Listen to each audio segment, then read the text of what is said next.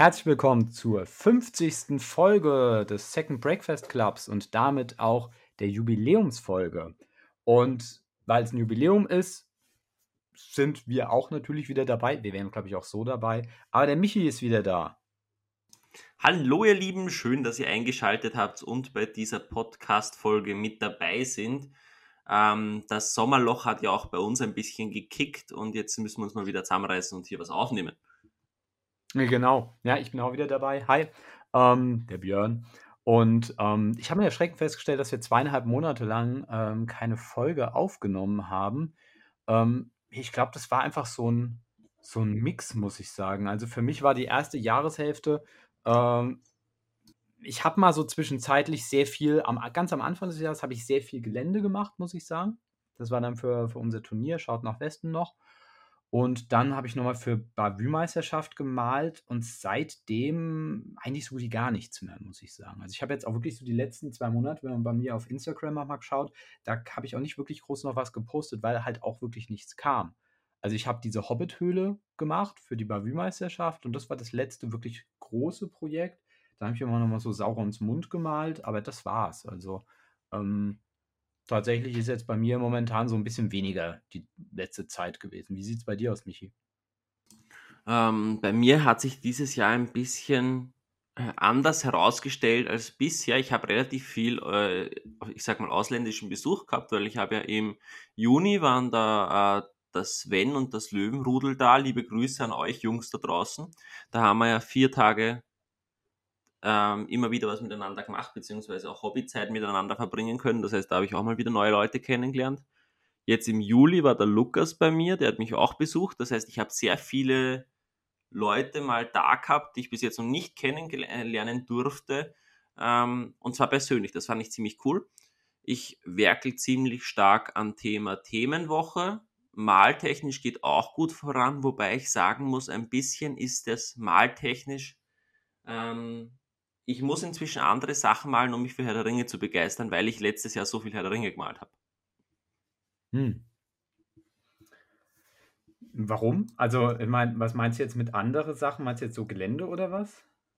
Nein, nein, äh, mal Miniaturen in einem anderen Setting, einfach damit ich auch mal andere Farbpaletten und Techniken probieren kann. Ähm, weil Herr der Ringe finde ich dadurch, dass es ein extrem realistisches System ist, auch du mit den Farben realistischer bleibst. Das heißt, du malst eher gedeckt, du malst nicht so knallig und sowas. Und da ist mal ganz nett, eine Mini auf dem Tisch zu haben, wo du sagen kannst, da, da, da knallst du jetzt ordentlich Farbe drauf. Ja, ich glaube, das war bei mir, war, war das vor allem das Gelände, was eine gewisse Abwechslung auch nochmal gegeben hat. Ähm, ich hatte ja eigentlich erst überlegt, ob ich, in der Zeit wollte ich jetzt eigentlich eine, ähm, eine Auenlandplatte noch machen. Das wird nicht klappen. Ich bin nicht wirklich irgendwie zu was gekommen, was das angeht. Ähm, ja. Ja, jetzt, also jetzt muss ich aber dafür die nächsten, äh, die nächsten sieben, acht, neun Tage, da muss ich nochmal ordentlich reinballern, was Malen angeht. Ich habe noch einiges auf dem Maltisch, was für die Adacon noch fertig werden muss. Ja, das hätte da ich ein bisschen einfacher machen können. Plattentechnisch geht bei mir auch einiges weiter. Also ich, ich glaube, dieses Jahr könnten es zwei bis drei fertige Platten werden. Ne, das habe ich tatsächlich dieses Jahr schon, aber ich habe auch nicht unbedingt vor, jetzt noch groß viele zu machen. Ich wollte jetzt noch diese eine Auenlandplatte machen und dann will ich mich eigentlich darauf konzentrieren, wenn ich dann nochmal Gelände mache, die bestehenden Platten sozusagen noch ein bisschen aufzuhübschen hier und dort noch ein bisschen was zu erweitern. Da habe ich auch schon die ein oder anderen Ideen. Aber mal sehen, ob, es, ob da wirklich was noch bis zur rheinischen Meisterschaft passiert. Das ist halt so ein bisschen das Problem, dass so Adakon, Rheinische Meisterschaft und dann später ähm, hier ähm, Hof, also von Team Bruchpunkt. Das sind so die drei großen Turniere für mich dieses Jahr, abgesehen von der Bavü-Meisterschaft. Die sind relativ nah beieinander.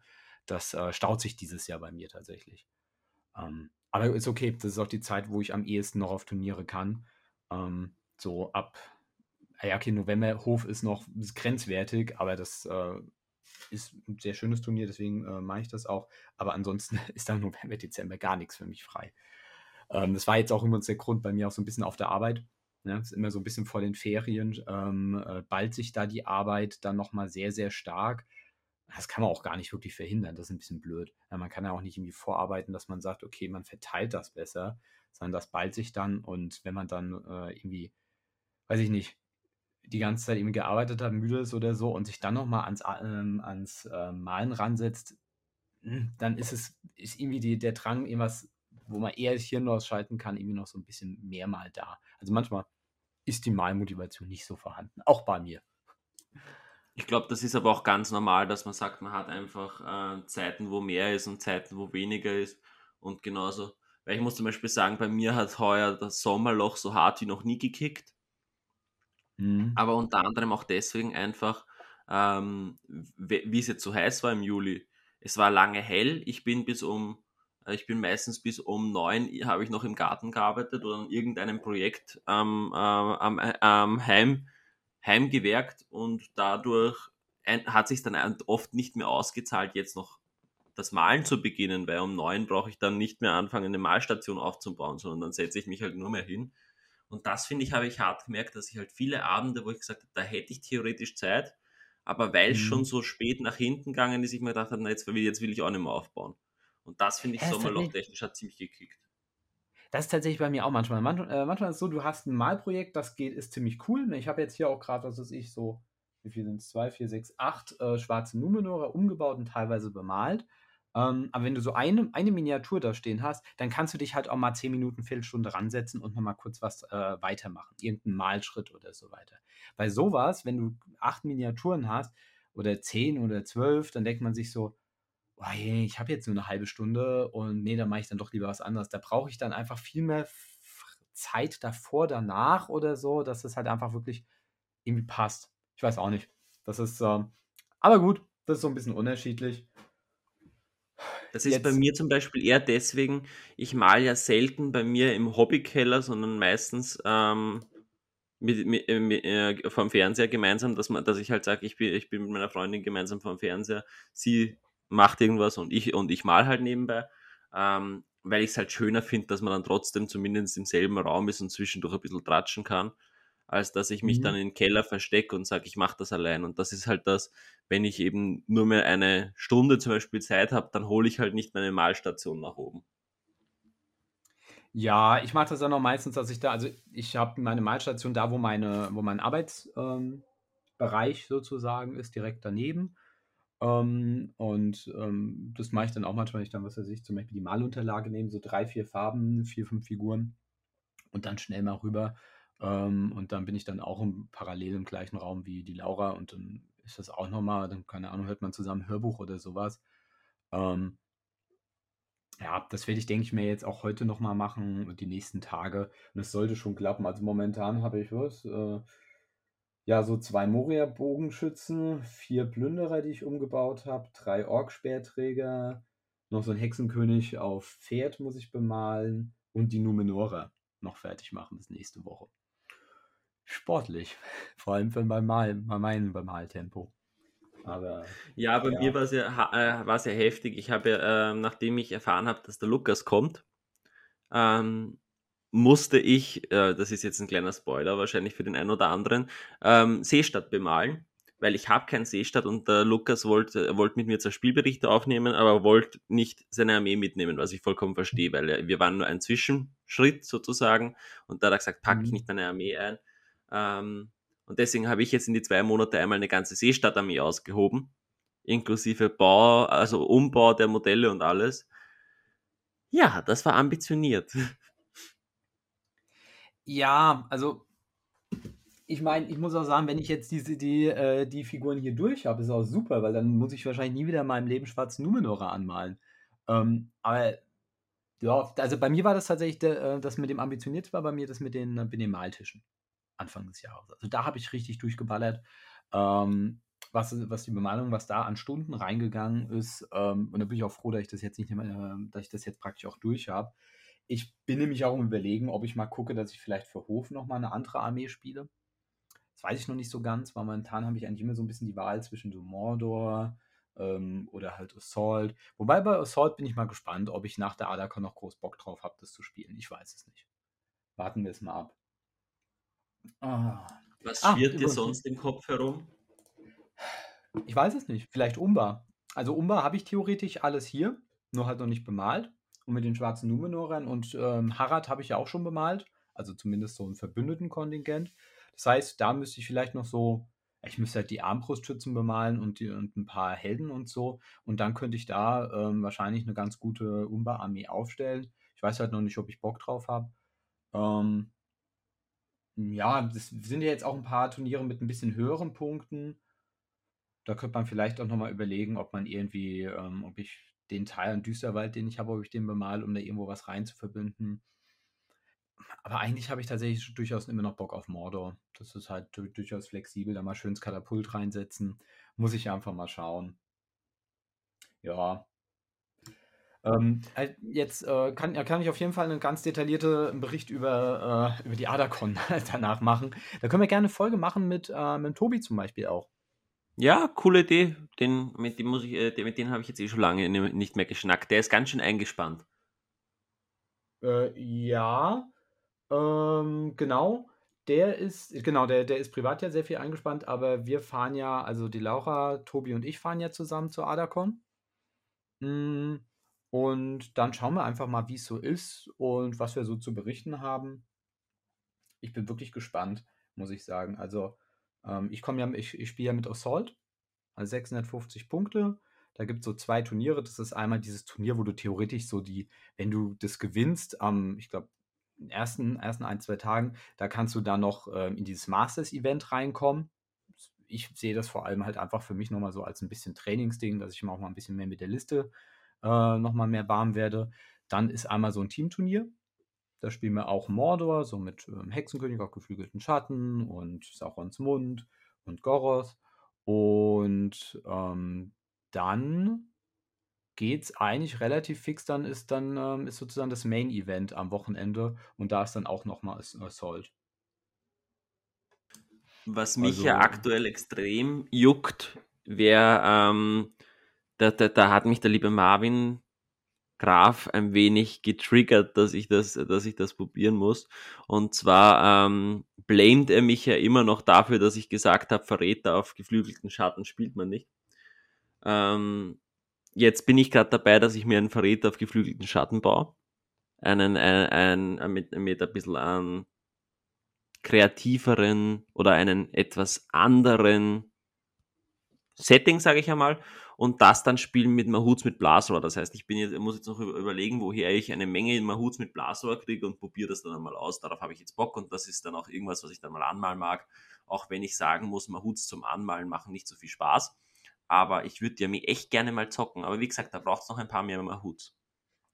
Ich glaube, Mahuts können, also ich hätte schon Bock, so, ähm, also Mahuts zum Bemalen ist, glaube ich, schon ganz cool du kannst mit diesen Kriegsbemalungen was Schönes machen, auch mit, so mit, mit diesen verschiedenen Fällen, ne? wenn dann Leute so ein Zebrafell machen oder ähm, so Leopard oder Tiger oder sowas, dann warum nicht? Ähm, ja, ich bin halt wirklich, oh, ich weiß nicht, Verräter, das ist immer so ein Modell, das ploppt mal gefühlt alle drei, vier Monate auf, wo dann Leute sagen, boah, das ist voll cool. Aber dann ist er doch nicht gut genug halt einfach nicht gut im Zauber ist. Aber gut, ich lasse mich mal überraschen. Vielleicht rasierst du ja damit. Bist ja auch ein guter Spieler. Äh, man wird sehen, wenn ich es bis dahin schaffe, was ich nicht glaube, weil wie gesagt, mir fehlen immer Huts, ähm, würde ich es im September vielleicht spielen. Aber ähm, ja, das wird sich zeigen. Bist du auf der DM oder was? Nein, nein, ähm, in, in, äh, wir haben was Eigenes. Ah, okay was eigenes Kleines, wo ich noch meine bessere Hälfte überzeugen muss, dass ich dahin fahre. Ja, ich muss auch nochmal schauen. Äh, ich glaube, in zwei Wochen haben wir auch Listenabgabe für unsere rheinische Meisterschaft. Da habe ich mir auch noch nicht so viele Gedanken zu gemacht. Also, das ist das. Äh, irgendwie, ich merke einfach, dass ich die letzten ein, zwei Monate, was das Hobby angeht, nicht allzu viel gemacht habe. Ähm, das, bau, das, das bauscht sich gerade aktuell sehr, sehr stark. Aber okay, gut. Ähm, wir haben heute, vielleicht jetzt mal für die Zuhörer, hm, nicht so das große Hauptthema. Vielleicht habt ihr gemerkt, okay, wir wollten mal so ein bisschen mal uns auf den Stand bringen, wo wir gerade so sind, warum es jetzt die letzte Zeit ein bisschen ruhiger geworden ist. Ähm, und wir haben tatsächlich jetzt auch mal überlegt, dass wir schon ganz gerne so eine Monatstaktung reinbekommen würden. Wir haben ja auch noch einige Themen. Ähm, und ich habe mal so ein bisschen mal so geguckt, was wir in der Vergangenheit an Themen hatten. Ähm, und muss sagen, es gibt so eins, zwei Sachen, da kann man, glaube ich, durchaus vielleicht irgendwann noch mal 'ne gewisse Neuauflage machen. Könnte man mal überlegen, weil ich finde, in den letzten 1, 2 Jahren haben sich bestimmte Ansichten schon noch mal verändert. Also, vor allem, wenn ich mir mal so die eine oder andere Folge bei den Rankings anschaue, dann merke ich schon, okay, ja, ähm, das würde ich vielleicht jetzt so, äh, mittlerweile ein bisschen anders noch mal platzieren. Kann man noch mal überlegen, aber wir haben auch noch einige Themen, die, ähm, relativ neu sind. Michi, was sind denn so in der Vergangenheit so Themen gewesen, die dir besonders gefallen haben? Wo du sagst: „Okay, das ist so 'ne Folge, die hat mir sehr viel Spaß gemacht?“ Ähm, ich habe mir das ja davor auch noch mal ein bisschen angeschaut, was wir so an Folgen hatten und ein paar haben für mich rausgestochen. Also grundsätzlich, das Ranking macht eh immer Spaß und alles. Aber ich habe so ein bisschen überlegt, was war für mich was Außergewöhnlicheres, sagen wir es mal so. Also was, wo ich sage, ähm, das war für mich was Besonderes, wo wir auch mal in andere Richtungen gegangen sind und so. Da hat mir jetzt zum Beispiel sehr gut die Folge gefallen, ein bisschen der wirtschaftliche Aspekt von GW mit dem Patrick. Mhm, ja. Mit so der Sicht eines Händlers einmal, dass man halt sieht, okay, hey, wo geht das eigentlich hin? Was ist da, ähm, was ist der Weg? Sagen wir es mal so, äh, was da im Hintergrund ist, weil ich finde das einfach wahnsinnig spannend, auch den wirtschaftlichen Aspekt hier im Workshop zu betrachten. Dann habe ich eine sehr, sehr coole Folge gefunden mit dem Tim damals über die äh, alternativen Profile, wo wir selber uns Profile ausgedacht haben für die einzelnen Fraktionen, was sein könnte und dergleichen. Das habe ich auch sehr, sehr cool gefunden. So, es macht mir auch immer wieder Spaß. Und ja, das waren so, das, das waren so zwei für mich ganz besonders prägsame Themen, nicht weil es jetzt besser waren als die anderen, sondern weil es ein bisschen aus der Masse rausgestochen sind beim jetzt Durchschauen, sagen wir es so. Mhm. Hm, ja, ich habe mir also, ich hatte überlegt, okay, was waren so äh, Folgen, die ich wirklich auch so cool fand, so wie du es jetzt halt auch gesagt, die so ein bisschen hervorgestochen sind. Also, was ich mir was mich so ähm, was mir immer so ein bisschen in den Kopf kommt, ist, das war so unter den ganz, ganz frühen Folgen, die beiden Folgen, wo wir so ein bisschen Ratespiel mal drum gemacht haben, über die größten Punktkosten, über die Kampfgeschickwerte und so weiter. Ich fand das eigentlich damals ähm, sehr lustig und, ähm, damals hatte ich richtig Spaß auch an diesen Folgen gehabt, in ähm, die zu erstellen ähm, was so ein bisschen auch dazu geführt hat, dass wir dass wir gesagt haben, okay oder dass ich auch für mich gesagt habe, das würde ich ganz gerne schon noch mal ein bisschen weiterführen mit dem Podcast. Weil, ähm, das war ganz lustig, ja, so mal vorher mal so ein bisschen Listen machen, okay, ähm, was wären denn theoretisch die maximal größten Punktwerte, die man auf äh, die man aufs Board bringen kann. Ähm, und, ähm, ja, was so ein bisschen noch mal dazugekommen ich ich mochte die Malfolge sehr muss ich sagen, oder die auch zu 3D-Druck, ähm, weil die holen zwar jetzt vielleicht nicht unfassbar so die breite Masse ab, aber das halt fand ich sehr, sehr schön und sehr interessant. Ich weiß noch bei der Malfolge, dass äh, wir hatten bereits die Aufnahme beendet und danach ging das dann noch über eine Stunde oder so, das Gespräch. Hm, das hat sehr viel Spaß gemacht, muss ich sagen. Vielleicht das mal kann man auch irgendwann noch mal überlegen, ähm, noch mal 'n bisschen äh, wenn noch ein bisschen Zeit ins Land gegangen ist, dass man noch mal was zu 3D-Druck macht, weil es sich ja seitdem auch noch mal sehr stark verändert hat. Ähm, muss man einfach mal schauen. Da wäre wahrscheinlich der Patrick auch noch mal so ein gewisser Ansprechpartner, ähm, weil das ja auch noch mal dieses Wirtschaftliche auch noch mal mit reinbringt. Mhm. Absolut, vor allem muss man halt dazu sagen, dass sich's, finde ich, extrem aktuell verschiebt, dass die wenigen ähm, Shops, die vorher noch Miniaturen verkauft haben und nicht 3D-Files und dergleichen, werden jetzt auch weniger gefühlt, weil jetzt Unreleased geht jetzt in 3D-Druck. Ähm, Miniatures zum Beispiel hört man fast gar nichts mehr und so. Also es wird ruhiger um die, um die tatsächlichen Modelle und es geht alles ein bisschen stärker in dieses 3D-Druck-Thema. Dafür ähm, macht jetzt zum Beispiel Madberry Miniatures, die was eigentlich auf 3D-Druck waren, gießen jetzt plötzlich auch Miniaturen. Also es ist einfach eine spannende Entwicklung und ich glaube auch, dass der Aspekt von ähm, Dru selber drucken und drucken lassen ein Thema wäre, was, wir sehr, was sehr, sehr spannend wäre. Mhm. Ja, auf jeden Fall. Das ähm, ist ja auch sehr, sehr prägend. Da können wir auch nachher nochmal drauf zu sprechen kommen, wenn es um die Frage mit dem Support und so weiter geht, der ähm, durch GW fürs Hobby ähm, stattfindet. Ähm, ich muss sagen, was ich auch mochte, auch wenn es äh, durchaus ein bisschen kontroverser bei dem einen oder anderen reinkommt, ich mochte das auch zu der Herr der Ringe-Serie. Ähm, das kam zwar nicht so krass an, weil auch die, äh, die Serie nicht so gut ankam. Was ich aber hier wirklich spannend fand, war, wie polarisierend das wirklich war. Also, wo Leute ähm, sofort dachten, wir wären da total die Befürworter dieser Serie da fänden wir werden voll die Fanboys in Bezug auf die Serie, nur weil wir halt gesagt haben, dass, äh, dass manche Kritik halt einfach krass überzogen war. Oder auch vom Ton ein bisschen seltsam war. Das fand ich Ich glaube allein, was von ganz vielen kommen ist, war halt auch das, ich höre es mir nicht an, weil es um das Thema geht, kritisiere aber, dass die beiden äh, Fanboys wären. Also die, die, ähm, ich glaube, ganz viele haben nicht reingehört und die haben uns dann im Nachhinein das vorgeworfen. Möchte ich jetzt niemanden jetzt äh, äh, irgendwie vor den Pranger stellen, dass er das gemacht hat. Aber man hat schon stark gemerkt, wenn man es dann darauf angesprochen hat in den Kommentaren, was jetzt explizit sie an unserer Meinung stört hat, dann eh kommen ist, na, an eurer Meinung eh nichts so in die Richtung. Also ist da, da ist viel mehr um den Rant an sich gegangen, als das, was wir produziert haben. Ja, ja, genau. Das habe hab ich aber auch tatsächlich ein paar Mal mitbekommen. Das habe ich gesagt, habe ich mir gar nicht angehört, weil äh, ich mag die ja eh nicht, die Serie. Und das, äh, wo ich mir auch dachte, so, hier ist jetzt nicht so, als ob die Serie krass gut bei uns weggekommen ist. ähm, Nein, wir haben es halt einfach versucht. Ja. Ich glaube, das beste Kommentar, was wir gehabt haben, ist, es ist seichte Abendunterhaltung, wenn man nicht erwartet, Herr der Ringe zu bekommen. Ich glaube, das war die, die positivste Meldung so in die Richtung.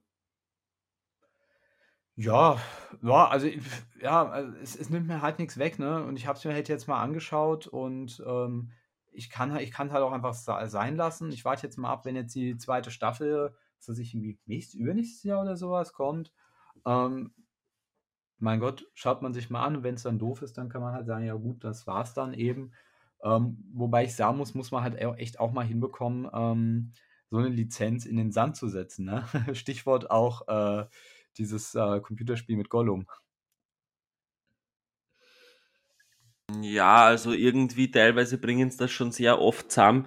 Was man das, äh, das habe ich aber jetzt bei vielen Sachen das Gefühl, dass bestehende Franchises einfach genommen werden, weil man es gut vermarkten kann und nicht nichts mehr machen muss und sich darauf dann aber ein bisschen ausruht, dass man dann nicht dass die, das investiert, was sollte. Weil gefühlt kommt zum Beispiel auch von jedem Franchise. Also ich rede jetzt nicht nur von den großen wie Herr der Ringe, Game of Thrones, sondern wirklich von jedem Computerspiel, von jedem Film kommt ein Brettspiel raus. Und meistens aber jetzt nicht, dass das das Brettspiel deswegen gibt, weil man jetzt dazu ein, die, die Mechanik des Computerspiels ins Brettspiel holen möchte, sondern man nimmt das magische Labyrinth und packt äh, den Titel Harry Potter drauf. Beziehungsweise dann gibt's das zehntausendste Dungeon Crawler mit irgendeinem Fantasy-Spiel, äh, Fantasy-Film und sowas. Also das finde ich merkt man aktuell sehr stark, dass, dass so Franchises einfach als, äh, als Garant genommen werden, dass sich eh verkauft. Ja, also ich meine, bei Computerspielen war es ja früher nochmal tausendmal schlimmer. Naja, hast eben einen Film gehabt, zack, Computerspiel, was nicht wirklich was mit dem Film zu tun hatte, ähm, weil schon während der Drehphase praktisch produziert wurde, weil sie sollte ja zeitgleich rauskommen und so. Das ist schon, finde ich, ein bisschen besser geworden. Ähm, aber ja, das ist, es, ich muss sagen, ich finde es aber auch gut, dass nur weil, keine Ahnung, Herr der Ringe, Harry Potter, Star Wars oder so irgendwo draufklebt, dass die Leute es nicht ähm, äh, kaufen oder äh, hochloben äh, wie noch was, sondern dass man da auch ein bisschen noch kritischer damit umgeht. Ja, also ich muss sagen, ich finde es auch immer noch krass, wie, ich glaube, Warner Brothers war das, ne? Wie sie hier die fantastische Tierreihe in den, in den Sand gesetzt haben. Also das muss man halt wirklich mal schaffen. Ähm, da gehört, glaube ich, auch echt Talent zu das dermaßen zu ähm, versemmeln. Und ähm, ja, und bin ich jetzt auch mal bei ähm, Herr der Ringe gespannt. Wobei ich sagen muss, ich habe das Gefühl bei Herr der Ringe, dass schon so ein, ich will nicht sagen, gewisser Hype ist, aber es ist, ich weiß jetzt nicht, ob es durch die Serie ist. Keine Ahnung. Aber es ist wieder so ein bisschen mehr ähm, im Thema. Ne? Wir haben zum Beispiel äh, Magic the Gathering hat ja mal ein Set damit rausgebracht. Es gab die Serie. Ähm, ich kriege das ja auch mit, dass äh, Kinder kennen Herr der Ringe ohne Probleme. Ne? Man, läuft da mit so einer Kette rum, hat dann so einen Ring dran und dann äh, wird man da total oft drauf angesprochen, ob das der eine Ring ist und so weiter. Also das ist jetzt nicht so, dass man sagt, okay, Herr der Ringe ist nicht mehr im Bewusstsein der Menschen. Ich glaube, was da ganz stark reinspielt, was ich jetzt nicht unbedingt als, äh, also was ich jetzt definitiv nicht als positiv irgendwie äh, ähm, deklarieren möchte, sondern einfach als der Wegpunkt, also der, der Meilenstein, der hier jetzt wieder was gebracht hat, war ähm, der Tod von Tolkien, also vom Sohn, ähm, weil dadurch die Entscheidung, wer gewisse Lizenzen bekommt und sowas nicht mehr bei einem direkten Familienmitglied vom, vom, vom Autoren kommt, sondern jetzt von, von Firmen, beziehungsweise halt von Leuten, denen es hier ums Geld geht. Und dadurch bekommen halt jetzt auch Studios und Co. Lizenzen, die sie vielleicht vorher nicht bekommen hätten, weil man dieses Gut an sich bewahrt hätte, was dadurch halt einfach bringt, dass mehr kommen kann in die Richtung. Hm. Ja, warten wir es mal ab, wie sie, ähm, äh, was sie daraus machen. Na, ne, also, ähm, ich meine, im Endeffekt, die Filme bleiben. Und ähm, je mehr das Interesse an Herr der Ringe ist, desto genau und desto mehr kommt auch letztendlich dann für unser Hobby bei rum.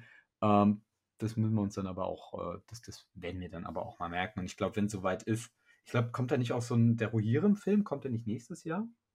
Ja, der, der Animat, also der, der, der Anime-Film, wo Anime die Eowyn spricht. Nein, ich glaube, es wird ein Anime-Film vom Zeichenstil her. Moment. Äh, vielleicht irre ich mich jetzt, aber, aber grundsätzlich bilde ich mir ein, dass es hier darum ging, einen Anime-Film zu machen. Äh, man sieht nicht wirklich groß. Kannst ja auch Weil ich glaube auch, dass das Studio äh, ähm, ein Anime-Studio ist. Mhm. Ah, ein Anime, du hast vollkommen recht, ja. Was ich sehr cool finde, ist ja, dass die Hauptsprecherin, die am Anfang, äh, die da scheinbar die Erzählerin macht, die, die Eowyn ist. Also die Schauspielerin von der Eowyn. Ja. Miranda, Miranda Otto? Genau. Miranda. Ja, ja da bin ich mal Und was ich, was ich extrem stark finde, ich habe jetzt nämlich nebenbei die, die, die Liste der, der Sprecher schon drin. Ähm, Helm Hammerhand wird gesprochen von Brian Cox. Und der Schauspieler ist ja epochal. Ja gut, das müsste man sich dann aber natürlich im O-Ton geben, ne? Das muss man sich im O-Ton geben. Die Frage ist, ob es übersetzt wird. Ob das als äh, Kinofilm gedacht ist oder nur.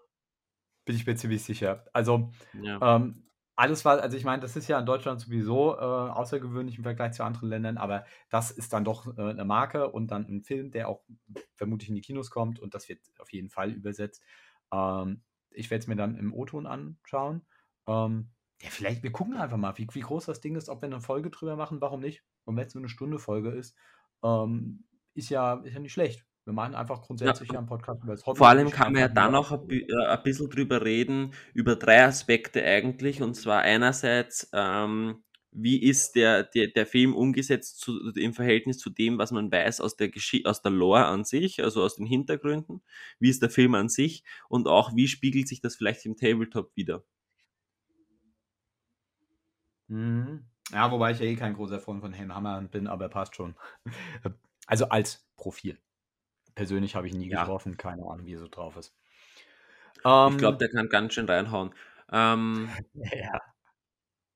bezüglich noch Themen, die mir sehr gut gefallen haben, muss ich jetzt eine Rank ein Ranking-Thema noch rausnehmen, was mir extrem gut gefallen hat.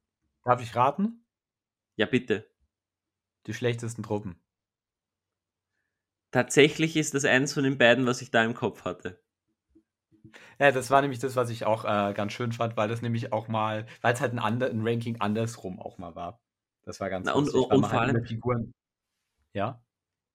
Das sind Figuren, die du nicht ernst, so ernst nehmen musst. Also es ist jetzt nicht so, wo du sagst, ah, aber der ist fünf Punkte zu teuer und sonst, sondern du kannst über die, den Teil mit den schlechtesten Profilen mal wirklich Spaß haben, also spaßig das Ganze angehen. Spaß haben wir eh immer. Aber ich meine jetzt im Sinne von, das sind, ist ein sehr ähm, lockerer Bereich eigentlich, weil man sie, weil da, es ist nicht so dieser Streit, was ist der das Beste, sondern haha, der ist noch schlechter. Ja, vor allem, weil du halt auch einfach dann mal über Figuren sprechen kannst, die sonst sehr selten vorkommen oder so eigentlich gar nicht ähm, im Fokus. Das war übrigens auch mal eine Folge, die ich mal in Zukunft machen wollte, wo ich auch mal Lust drauf hätte, dass sich jeder von uns einfach mal so ähm, bei der ganzen Range mal so drei, vier Profile raussucht, über die wir noch gar nicht oder nur sehr wenig bisher gesprochen haben, ähm, unabhängig davon, ob sie schlecht sind. oder gut sind. Ja, genau, die so, so, so ein bisschen, die so ein bisschen hinten runtergefallen sind. Ähm, und man dann halt mal so ein bisschen drüber spricht, hier, warum. Ne? Also warum. Das, das könnte man sich auch überlegen, ob wir das jetzt zum Beispiel einmal in die nächsten zehn Folgen mitnehmen, dass jedes mhm. Mal ein, äh, dass jeder ein Profil mitnimmt und das nimmt man als kleines Zwischenthema, dass man sagt, das ist das Profil des, des Podcasts und wir sprechen über, äh, über zwei, drei Sachen und dann machen wir unser Thema. Das können wir gerne mal machen. Ich meine, wir haben. Ja. ja. Das, das könnte ganz lustig sein, vor allem dann kann ja auch jeder Gast immer was mitbringen und sowas und über das diskutiert man dann. Gerne. Ne, ich meine, wir haben ja auch mal so das mit der Listenherausforderung gehabt, das ist jetzt noch mal ein bisschen eingeschlafen. Könnte man theoretisch auch nochmal machen, aber dann wird es vielleicht ein bisschen zu viel. Dann machen wir das erstmal mit, dem, mit diesem Profil. Ähm, und da ja, können die, zu, die Zuhörer ja auch in die, in, die, äh, in die Kommentare Vorschläge machen, über welches wir reden sollen. Mhm. Na, also wirklich, es muss nicht irgendwie besonders Gutes, muss nicht besonders Schlechtes sein. Es ist, ist egal, wie gut das im Spiel selbst ist, sondern wirklich einfach eins, wo man sagt, ja, da haben wir persönlich jetzt zum Beispiel so gut wie noch gar nicht drüber gesprochen und so. Ähm, was hast genau. du noch für ein Ranking gehabt, wo du sagst, okay, das fällt dir nochmal besonders äh, oder ist dir nochmal aufgefallen? Es waren die legendären Legionen mit den Top und Flop. Ähm, ah. Das habe ich nämlich so lustig gefunden, weil ich glaube, ich habe mich in keiner Folge so sehr über irgendwas aufgeregt, wie wir, als wir über die Menschen des Westens geredet haben. Ja. Ja. Ich muss aber auch sagen, dass, ähm, dass Leute bei, bei so Sachen, ne, da gab es ja auch gewisse Rückmeldungen und so weiter, ähm, zwei Sachen immer so ein bisschen vergessen. Oder eigentlich eher so eine Sache ein Argument, ja, aber ich habe mit dem Profil XY oder ich habe mit dieser legendären Legion mal bei einem Turnier gut performt oder ich habe dagegen mal äh, schon mal verloren oder ich habe damit mal schon ein Spiel gehabt und das war richtig toll. Das ist kein Argument. Das ist ein anekdotisches Argument, was null Evidenz wirklich hat. C wichtig ist, wenn man über Profile spricht oder über legendäre Legionen, wie sie auf dem Papier erstmal sind. Weil das sind Argumente, mit denen kann man, mit denen kann man arbeiten. Ist plus eins bei Beschuss wirklich gut, wenn man, was ich Moria Goblin hat, der auf die 5 trifft oder nicht oder so weiter. Das kann man dann nachher noch mal ein bisschen mit, Erwa mit, mit, äh, mit Erfahrung und so weiter ähm, auch nochmal unterfüttern. Ja, also ich habe zum Beispiel jetzt, ich sehe die äh, legendäre Legion von Lorien mittlerweile deutlich weniger stark an, als ich es am Anfang ähm, vermutet hat, muss ich sagen. Das hat auch gewisse Gründe, die kann ich aber auch dann wirklich belegen. Aber halt nicht nur nach dem Motto, ja, aber in einem Spiel hat das performt. Nur weil was in einem Spiel gut war, heißt es nicht, dass es grundsätzlich super gut ist. Ja, aber wenn etwas zum Beispiel auf dem Papier, also zum Beispiel Gandalf der Weiße ist auf dem Papier schlicht zu teuer. Das lässt sich auch nicht wegverargumentieren, sagen, ja, der hat aber in dem einen Spiel, nee, ist mir egal, ob er im einen Spiel mal gut war. Es geht darum, ist es ein gutes Profil oder nicht. Und dafür ist er schlicht halt einfach zu teuer. Und das war auch bei den legendären Legionen so. Ja, kann sein, dass man mit der legendären Legion da ähm, Menschen des Westens, dass, dass man da schöne Spiele machen kann. Will ich auch niemanden irgendwie verbieten oder kann ich auch gar nicht oder absprechen oder sonst wie. Aber die legendäre Legion ist halt einfach echt nicht gut. So, das war jetzt mein 5 Cent Rant. Vor, vor allem muss ich eins dazu sagen, wenn jemand zum Beispiel mit den Menschen des Westens ein Turnier gewinnt, dann finde ich, spricht das nicht für die legendäre Legion, sondern das spricht für den Spieler. Oder das spricht dafür, dass er ein gutes Turnier gehabt hat, im Sinne von, dass er, dass die Pairings passt haben, dass die Szenarien passt ja. haben, das Ding, dass er gut gespielt hat einfach, dass das einfach in Summe äh, gut zusammengespielt hat, spricht aber jetzt nicht zwingend für die Fraktion, weil ich kann auch mit einer Fraktion, die einfach kacke ist, Entschuldigung, wenn ich das jetzt sage, soll jetzt gegen keinen einzelnen Spieler, aber ich kann, wenn ich Glück habe und ich habe eine Fraktion, die wirklich mies ist, und habe aber nur gute Pairings, nur gute Szenarien und nur gute äh, Platten, dass ich trotzdem ein Turnier damit gewinne. Das spricht aber ja. nicht dafür, dass die Fraktion gut ist. Genau, also der Punkt ist bei sowas, da müssen wir, die, die Grundgesamtheit muss groß genug sein. Ja, also wenn ich, was weiß ich, eine Armee in einer bestimmten Punktegröße bei, sagen wir mal, sechs, sieben Turnieren gespielt habe, dann kann ich schon mal sagen, okay, Ne, das waren dann im Endeffekt irgendwie so 18 Spiele, vielleicht waren so ein bisschen mehr als 20 Spiele oder fast 26, 27 Spiele. Kann ich sagen, okay, da kann ich jetzt schon eine gewisse Aussage treffen. Auf einem Turnier oder zwei überhaupt nicht. Ne, vielleicht ein kleines Beispiel. Ich habe ähm, Anfang des Jahres, ja, ja, Würfel, Kehler Würfeltag gespielt mit der legendären Legion von Lo äh, Assault und Lorien und äh, habe alle drei Spiele ziemlich hoch gewonnen. Alles so 10-0 und so 9-0 ähm, und war weit abgeschlagen, praktisch auf Platz 1. Der Rest war da weit weg von den Siegpunkten her. Jetzt vor, glaube, eine Woche, nee, vor zwei Wochen habe ich ein ähm, Turnier gespielt in, ähm, ich weiß nicht genau, wie das hieß, das war von Marvin Graf. Es waren drei Spiele, äh, 695 Punkte. Und habe ich auch mit Assault gespielt, weil ich gesagt habe, ich will mal so ein bisschen für äh, die Adacon nochmal üben. Ich habe brutal auf die Fresse bekommen. Ich habe ein Spiel gewonnen, aber okay, das war halt gegen Tal und Zwerge bei Destroy the Supplies. Da hat halt alles für mich gesprochen. Aber zum Beispiel im ersten Spiel habe ich direkt gegen Johann und seinen Gespenster-Spam gespielt. In einem Szenario, wo es um Marker geht. Wow. Ähm, gepaart damit, dass er ein, zwei Würfelwürfe mit Roll-Off nicht so ganz funktioniert hat. Ähm, ich meine, ich war mit dem Spielverlauf am Ende so zufrieden. Ich glaube, ich habe 6-1 verloren oder so. Aber äh, da kannst du halt nichts machen mit dieser legendären Lektion, wenn du die ultimative Konterarmee gegen dich hast. Und im letzten Spiel zum Beispiel habe ich dann Assault on Helm's Deep als Gegner bekommen mit zwei Ballisten und zwei Bannern auf einer Platte, die so im Endeffekt eigentlich so ein Harraddorf war, wo so drei Straßen praktisch drang, drang, äh, ähm, durchgelaufen sind, bei bis in den Tod. Das war auch ein absolut grausames Matchup für mich, wo ich auch äh, brutal äh, verloren habe. Ähm, das sagt jetzt nicht, dass die Assault-Legion schlecht ist. Das sagt nur, dass es halt auch nach wie vor Szenarien gibt und ähm, gegnerische Listen, die das Ganze halt echt auskonnte. Wo, also miese Matchups kann man immer haben. Bei jeder Liste. Genau. Und ich glaube halt auch, dass man das einfach immer im Fokus sehen muss. Und man muss auch sagen, ähm, je, es kann sein, dass eine Fraktion sehr schlecht ist und ein Spieler spielt die bombastisch. Und es kann auch sein, dass eine Fraktion extrem gut ist und ein Spieler, der eigentlich gut spielt, spielt die grottig, weil sie einfach nicht dem Spielstil entsprechen. Das heißt, auch, äh, auch das finde ich immer spannend. Ähm, es gibt Fraktionen, die nie was reißen und wenn es aber ein gewisser Spieler in der Hand hat, sind die Bombe. Weil die genau das triggern, was derjenige gut spielt. Hast du ein Beispiel dafür? Ähm, boah, das ist jetzt, ist jetzt schwierig zu sagen, aber es gibt einfach so Spielstile, die, die, die sehr prägnant zusammenhängen. Äh, also äh, eben jetzt zum Beispiel der, der, der, der Johann ist der Einzige, der, von dem ich effektiv weiß, dass er die Gespensterboys so spielt und damit so abräumt. Ähm, ja, sagen wir es mal so. Ich, zum Beispiel in Bavü habe ich die Gespenster-Spam-Boys zweimal abbekommen. Okay. Ja, es kann natürlich sein. Ich, ich meine jetzt nur damit einfach, es gibt gewisse Spieler, die eine Armee für sich so gefunden haben, dass die bombastisch ist. Ja, Oder scha scha aber, schaut aber, zum Beispiel aber, im, im, aber im Team mit, mit die Tiefen von Moria an.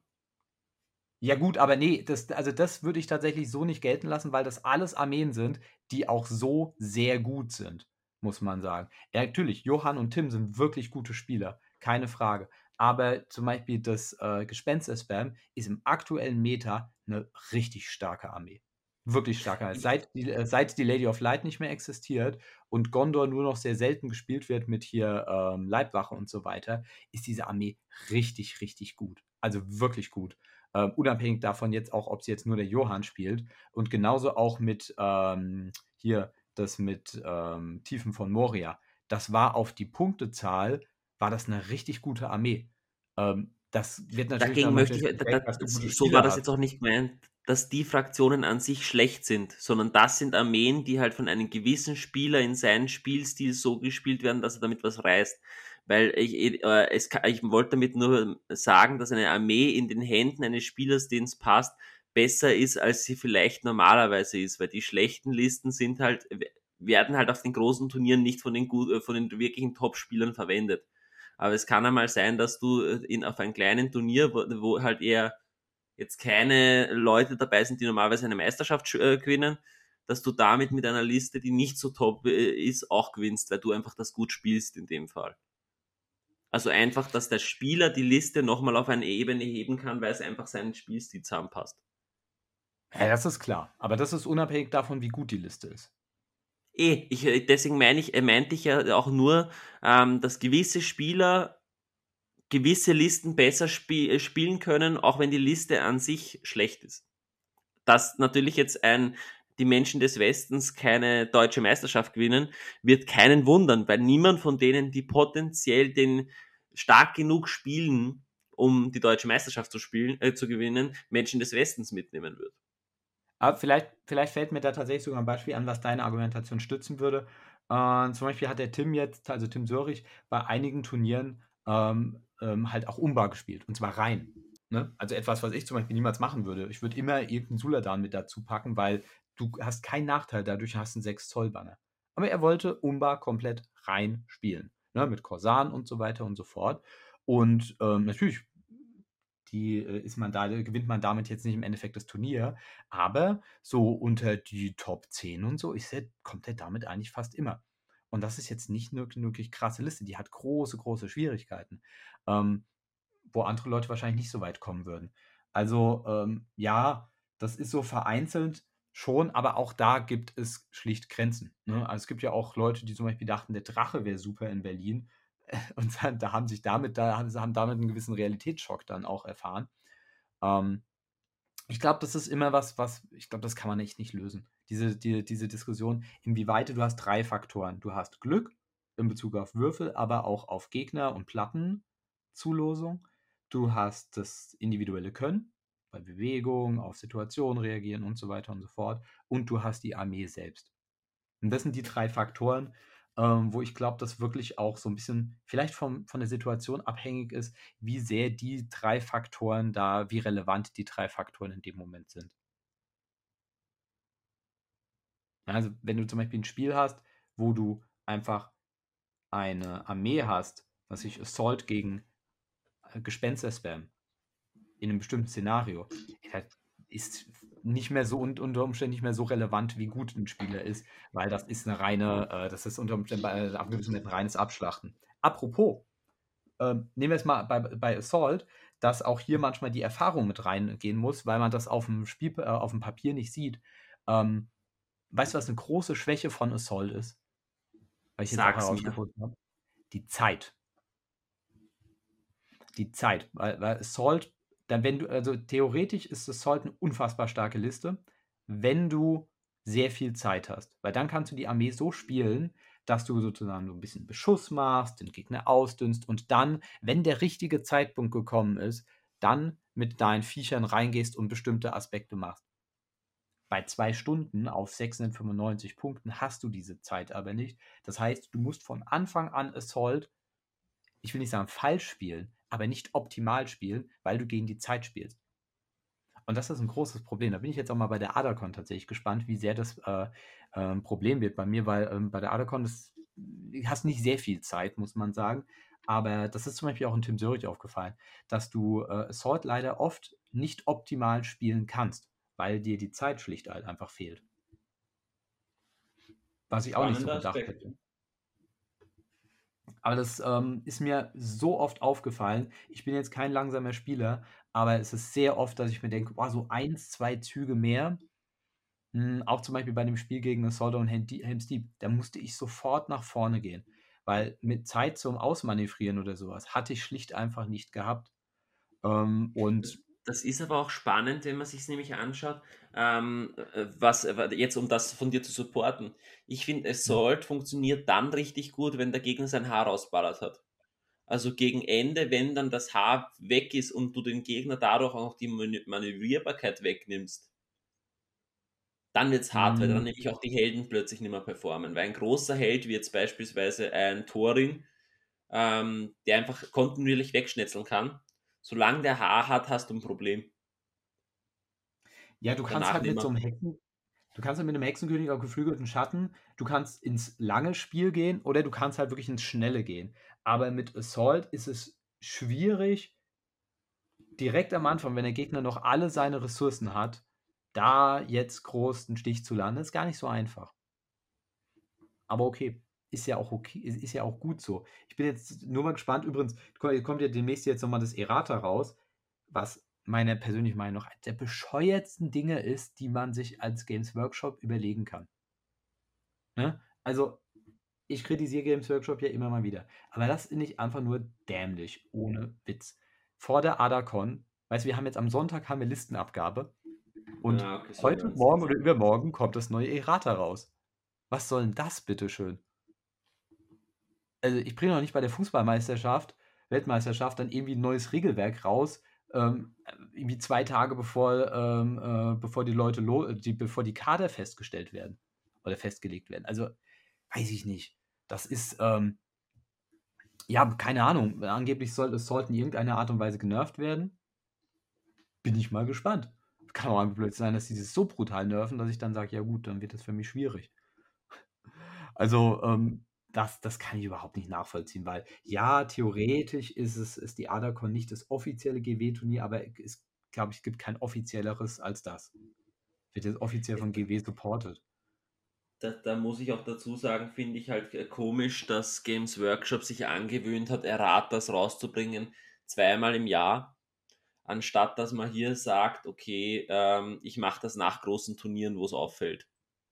Oder dass ich sage, ich sammelt drei oder viermal im Jahr. Dass du teilweise ein halbes Jahr halt warten musst, bis irgendwas geändert wird, ist immer ist sehr merkwürdig, bis ein Fehler ausgebessert wird. Ich finde die, ich finde die, ähm, die Errata-Politik sowieso äh, sehr spannend. Ich würde wirklich gerne, wirklich, wirklich gerne mal bei den Entscheidungsprozessen dabei sein. Na, also so vor allem so Sachen wie, ähm, wo man jetzt ähm, die, äh, ach, wie heißt's? Hier, die Lady of Light, ja, die ja im Endeffekt zu Tode gebannt. Die hätte man einfach 30 Punkte teurer machen müssen und das wäre gegessen gewesen. Aber jetzt sieht man sie halt faktisch gar nicht mehr so richtig, nur noch bei übelst hohen Punkten. Ne? Ähm, Ja. Fand ich sehr Oder bei, äh, unelegant. bei, bei Bruchteilbündnissen. Ja, ja. Aber ne, im Bruchteil grundsätzlich Probleme mit Truppen anführen. Aber ähm, ja, auch, auch, diese, auch diese Sache damals, wie sie sie rausgebracht haben, wo sie die, äh, wie, ähm, ähm, wo sie die, die ähm, wie heißt, Voraussetzungen für die Bündnisse plötzlich geändert hatten. So, von jetzt auf gleich plötzlich, ja, ähm, du musst irgendwie auch in einem grünen Bündnis einen, ähm, einen ruhmreichen Held haben, wo dann so ein Aufschrei war, dass es eine Woche später wieder verändert haben, wo ich mir auch dachte, Leute, also wenn man fünf Sekunden drüber nachdenkt, merkt man, dass das Quatsch ist. Also manchmal, äh, was das angeht, weiß ich nicht. Ich hätte es auch übrigens, es hat mich auch gewundert, dass sie so lange gebraucht haben, um sich dem Thema Lady of Light zu widmen. Ähm, jetzt bin ich mal gespannt, was da noch so kommt. Ähm, ich hoffe ja, dass sie da ein bisschen moderater sind. Aber ja, warten wir es einfach mal ab. Also, ah, Halt, weiß ich glaube gar nicht, dass sie so extrem eingreifen werden, weil zum Beispiel ähm, bei den neuen Reitern, wo ich mir gedacht habe, ui, da kommt was Großes, haben es eigentlich auch nur eine Kleinigkeit gemacht. Ja, aber es ist immer sehr unterschiedlich. Ne? Also du hast, du hast teilweise, äh, du hast teilweise Veränderungen, die total Vorschlag, also wirklich so mit dem Vorschlaghammer waren, wie beim Schatten oder wie bei Lady of Light oder wie bei Gambling. Und dann hast du Sachen, wo du sagst, okay, das haben sie elegant gemacht, wie zum Beispiel bei Dan, äh, nee, nicht bei Danham, sondern bei Arwen oder bei, ähm, oder jetzt hier bei der legendären Legion von Nazgul. Und auf der anderen Seite haben sie dann auch wieder zum Beispiel bei dieser Vernichter des Nekromanten. Hat man die jemals wieder gesehen, die Liste? Nein, die war dann, die war da- dann gleich wieder vorbei. Aber was ich, äh, was ich sagen muss beim Schatten, finde ich, ist nicht das Problem, was sie genervt haben, sondern dass sie nicht darauf aufpasst haben, dass halt jetzt der Rest auch, dass ich halt dann die Liste auch anpassen muss. Dass ich halt sage, Ja. dass ein Troll, ein Wag und sowas das Angmar Keyword kriegt. Ja, wobei ich glaube, da habe ich das Gefühl, dass das Absicht war. Da habe ich das Gefühl, dass es Absicht war. Aber ich meine, la lassen wir, bevor wir dann schon wieder in dieses Thema reingehen, äh, äh, dass sie mit Angbar und das nicht mit Gundabad verbündbar ist, was total Banane ist und keine Ahnung was. Ähm, ja, achso, ähm, mit dem Ranking, was ich auch sehr schön fand, waren unsere letzten beiden Folgen, die Magie-Folgen. Die fand ich sehr cool. Die haben mir Spaß gemacht. Ja. Weil es mal auch, äh, weil, weil es ein sehr äh, deutlich tiefer gehender Aspekt war, finde ich. Mhm. Weil du hast dir einen auch- Aspekt des Profils rausgenommen. Ja, da haben wir in Zukunft ja auch nochmal das, äh, die, das Nazgul-Thema, was auch nochmal spannend sein wird. Muss ich sagen, da habe ich auch Bock drauf. Ähm, ich werde ich werd versuchen, nicht zu sehr gegen die Nazgul zu haten. Ich meine, ich spiele sie ja auch, aber ich finde immer noch, dass sie viel zu dominant sind im Spiel. Viel zu dominant. Das, ähm, da verstehe ich bis heute nicht, dass sie nicht mal genervt werden. Also entweder hebe ich alle anderen Magier nach oben oder ich muss die Nazgul ein bisschen schwächen. Und sei es nur, dass ich sage, keine Ahnung, minus 1 Mut Aura ist 6 Zoll statt 12 Zoll. Ähm, ich glaube, sie wissen selber nicht, wie sie das machen sollen. Ja, aber du hast eigentlich, eigentlich genug Möglichkeiten, was dran zu ändern. Du kannst dir, du hast genug Möglichkeiten, du kannst die, die Punkte nach oben führen, du kannst die, äh, du kannst Sonderregeln schwächen, wenn du willst, und so weiter und so fort. Das ist ja nicht mal so, dass du sagst, der eine namhafte Ringgeist ist ein Riesenproblem. Die haben sie ja teilweise zu Tode genervt. Aber so der normale 0815 Ringgeist und insbesondere der Hexenkönig, die sind viel zu gut. Viel zu gut. Beim da Hexenkönig gebe ich dir immer noch recht. In normalen Ringgeist finde ich gerade den Mini-Ringgeist haben sie, eh schon mit dem Errata für die, für die schwarzen Reiter auch nochmal ein bisschen wehgetan. Weil darum, dass du jetzt Punkte eigentlich. Teurer gemacht. Ja. Ja, es ist halt fünf Punkte teurer, aber im Endeffekt, ähm, ja, ich weiß nicht. Es ist immer noch so, dass jedes Mal, wenn ich eine Liste mache, ich wirklich, also es gibt, es gibt ein Modell, wo ich drum rumplanen muss und das ist immer der Hexenkönig oder halt ein Nazgul an sich immer, okay, wie funktioniert das mit Willensraub? Hm, was, wenn der Gegner zwei Magier hat und so weiter. Ja. Das, das, das, liegt aber dann auch zum Teil an deinem Spielstil, weil zum Beispiel bei mir steht nie ein, ein Ringgeist zuerst auf der Liste. Nee, ich sage ja nicht, dass, wenn ich dann sage, okay, ähm, ich mache Mordor, sondern wenn ich eine, generell eine Liste mache. Wenn ich generell eine ah, Gondor-Liste oder irgendwas anderes mache, dann ist immer ein Punkt, dass ich überlegen muss, oder auch bei einer Bösen, wenn's nicht, wenn, wenn, wenn von mir kein Nazgul dabei ist, muss ich trotzdem damit rechnen, dass der Gegner einen Nazgul hat. Und dann muss ich überlegen, okay, wie mache ich das? Was mache ich damit? Ja. Und wenn ich zum Beispiel jetzt, keine Ahnung, ich fahre nach Kulmbach und habe nur eine böse Liste, dann muss ich halt echt aufpassen, ähm, dass ich nicht gegen eine andere böse Liste gepaart werde mit Mordor. Weil Mordor gegen Böse ist immer weiß ich, gibt es irgendeine böse Liste, die gegen Mordor groß eine Chance hat, wenn da ein Hexenkönig und so dabei ist? Isengard tut's nicht viel. Am ehesten noch. Ja, ja. Weil Isengard nicht auf die Helden ist. Ja, da ist der Mutwert auch relativ egal. Genau. Aber ja, die Magierfolge, die hat echt Spaß gemacht und also, das können wir dann nochmal besprechen, wenn wir, wenn wir die Nazgul selbst dann nochmal haben. Ähm, da freue ich mich drauf. Also ich freue mich aber auch auf die ähm, Adacon-Folge. Da können wir dann, dann auch mal später noch einen Termin ausmachen. Und ähm, wir hatten ja letztendlich von euch auch mal gefragt, äh, euch auch mal gefragt, ob ihr mal so ein paar Tipps hast, Vorschläge, was wir vielleicht nochmal in der äh, Folge besprechen wollen. Ähm, ein paar Sachen kamen zusammen. Wollen wir da mal so ein bisschen durchgehen?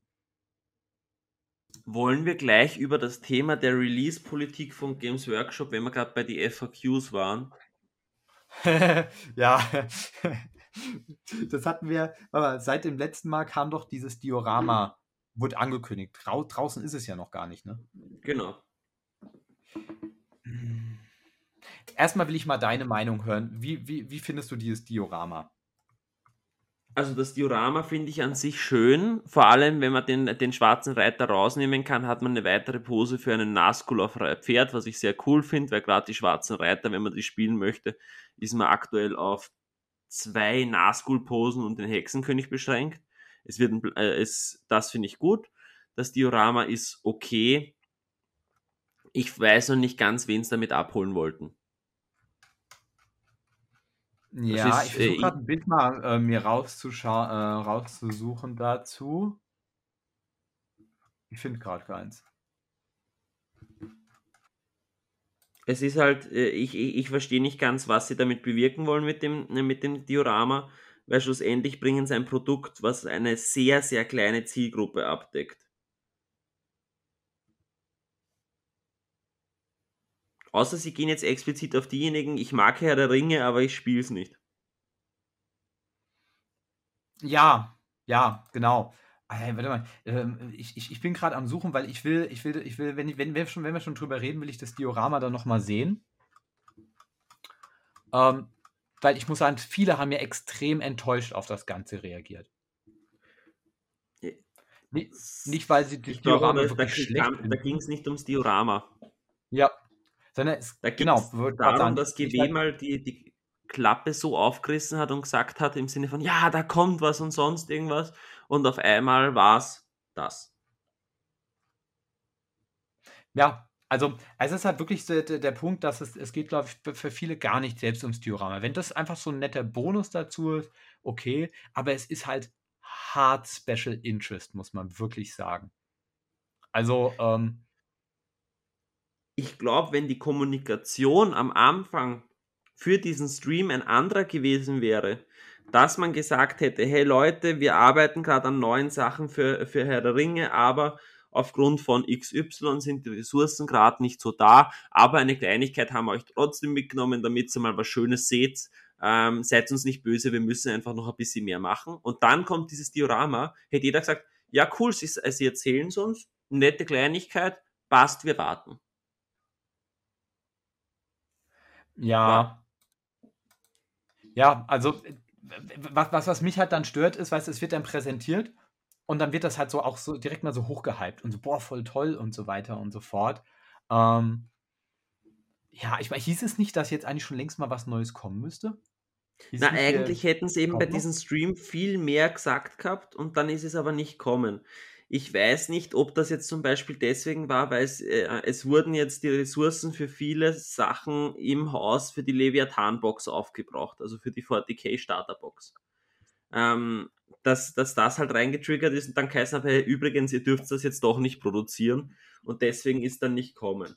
Oder ob das in die Richtung gegangen ist, dass man gesagt hat, ähm, es sind immer mehr Modelle vorab ge äh, gezeigt worden und die sind dann von den Raubkopierern schon drei, äh, dreidimensional nachgebaut worden und vorab verkauft. Ähm, ob das deswegen jetzt kurzfristig hier eingelenkt worden ist oder nicht, aber das Problem ist halt einfach die Kommunikation. Ja. Ja, das ist, das ist tatsächlich das Riesenproblem, weil ich kann das ja durchaus verstehen. Ich muss sagen, ich war auch äh, ich war jetzt kein großer Gegner, das ist mir gar nicht so wichtig, ist es mir jetzt nicht. Davon, dass sie bei Verteidiger des Nordens das so weit praktisch ge gespreadet haben, was so die Releases angeht. Ähm, und ich finde es tatsächlich schon ganz cool, wenn du praktisch, bam, da habt ihr das neue Buch und hier, zack, da habt ihr direkt irgendwie 20 neue Profile und fünf oder zehn davon könnt ihr auch direkt kaufen. Das wäre mega cool. Das wäre mega cool, aber dann soll es doch vorher ankündigen. Weil so ist halt, da wird man am langen Arm verhungert lassen. Und ähm, um das vielleicht jetzt nochmal so, also grundsätzlich, ich glaube, wir sind uns da ziemlich einig, was das angeht, ähm, äh, ähm, die, dieses Verhalten dazu. Und da ist die Kommunikation ein riesen, riesen Problem, weil ja auch, du weißt ja nie was. Das war schon immer ein Problem bei GW. Das war schon immer ein Problem. Es hieß ewig lang, ja, äh, Herr der Ringe wird eingestellt, dann doch nicht, dann doch wieder, dann ja, wir bauen ein neues Lagerhaus und dann gibt es wieder die Sachen im Stock, dann doch wieder nicht, dann war es doch nur wieder Made to Order und so weiter und so fort. Und die, ähm, äh, du erfährst ja gar nichts. Du erfährst überhaupt nichts. Und das ist, finde ich, schwierig. Also, deswegen muss ich auch mal so ein bisschen das belächeln, wenn dann Leute ankommen und sagen, oh ja, wie, ähm, wie toll unser Hobby doch supported wird und so weiter. Ja, sehe ich jetzt nicht so. Muss ich sagen. Sehe ich jetzt nicht so. Meine, wenn sie jetzt wirklich mit, mit einer, ich meine, jetzt haben sie ja die, ähm, die Starterbox. Das ist okay. Aber wir brauchen mal langsam wieder eine neue Erweiterung. Ich muss nicht jedes Jahr zwei, drei Erweiterungen haben, aber ein bisschen was wäre schon cool. Also grundsätzlich muss ich sagen, das Thema Erweiterung, mich stört aktuell gar nicht. Das liegt daran, ich habe viel zu tun, ich habe noch Projekte, was ich sage, die kann ich fertig machen. Mich stört es nicht, wenn ich jetzt nicht aktuell was Neues kriege. Ähm, aber dann könnte man zum Beispiel sagen, wir fokussieren uns auf das Thema Neueinsteiger. Liebe Leute, das wird jetzt das. Wir schauen das jetzt für mehrere Fraktionen, nachdem wir jetzt die Battlehost-Boxen gemacht haben, für mehr Fraktionen das kommt. Also, dass ich aktiv hier sage, okay, ich visiere das an, ist für jeden in Ordnung. Kommunikation. Man kann auch mit bestehenden Sachen arbeiten und sowas. Aber man möchte doch einfach sehen, dass sich die, dass, dass, dass hier gearbeitet wird, weil ich muss sagen, allein die Tatsache, dass von Games Workshop nichts kommt, und ich glaube, das liegt nicht prinzipiell an der, ähm, an der, ähm, an dem, dass keine Neuigkeit, also dass es keine neue Erweiterung gibt, sondern mehr darum, dass es keine Inf also keine, keine Meldungen gibt, dass plötzlich alles rundherum scheiniger wirkt. Ja, Ja, vor allem, wenn du halt gepaart mit diesen massenhaften Neureleases von verschiedenen anderen Herstellern und so weiter, wenn ich mir anschaue, allein was Kurzlook, Kurzlook Miniatures da rausgebracht hat, das, das ist richtig gut, das Zeug. Oder auch was, ähm, ich meine, weißt du, da hast du dann äh, unreleased, die halt einfach, zack, mal so, ähm, einfach mal so äh, per 3D-Druck ähm, so eine richtig schöne Moria-Range rausballern. Wo ich mir auch denke, ich weiß nicht, wie viele Leute bei Unreleased arbeiten. Aber das kann doch nicht sein, dass die das hinbekommen, sowas aufs Board zu klatschen und Games Workshop nicht. nicht. Ja, gut, man muss jetzt sagen, natürlich, da gehört ja auch immer neue Regeln zu machen und so weiter und so fort. Aber man könnte es doch auch auf simpel machen und einfach mal die alte Range dann nochmal erneuern. So viel Aufwand sollte es nicht sein. Wenn, also wenn Unreleased das hinbekommt und davon leben kann, dann kann man mir nicht erzählen, dass das bei Games Workshop nicht der Fall ist. Es kann ja nicht sein, dass Games Workshop höhere Produktions- und Erstellungskosten hat als Unreleased. Also irgendwo wird da, also dann, ich meine, was ist da los? Das kann doch nicht wahr sein. Games die Workshop Produktionskosten sind schon eine andere, wenn du dir, äh, wenn es aufs Material ankommt, weil Unreleased halt immer noch Resin gießt und du das in großen Mengen gar nicht produzieren kannst, so wie Unreleased das macht. Da ist definitiv ein Unterschied, aber ich gebe dir vollkommen recht, GW äh, hat genug Mittel, um irgendwas zu tun. Ja, und sei es nur, dass man äh, sagt, okay, man bringt zum Beispiel eine neue Box von Minas Tirith-Kriegern raus. Oder man halt updatet halt Profile. Da, man braucht nicht einmal, es bräuchte nicht mal ein neues Modell, wenn man sagt, hey Leute, wir nehmen uns jetzt Gandalf den Weißen vor. Das ist das neue Profil. Zum Beispiel, ja. Das wird extrem, du bräuchtest, du bräuchtest nur Regeln, es gibt ein wunderschönes aktuelles Modell und du bringst schon wieder das System in, ins Laufen, weil plötzlich kann man vielleicht in Minas Tirith Gandalf den Weißen spielen und statt dass eine neue legendäre Legion gespielt wird, tada, Gandalf. Genau.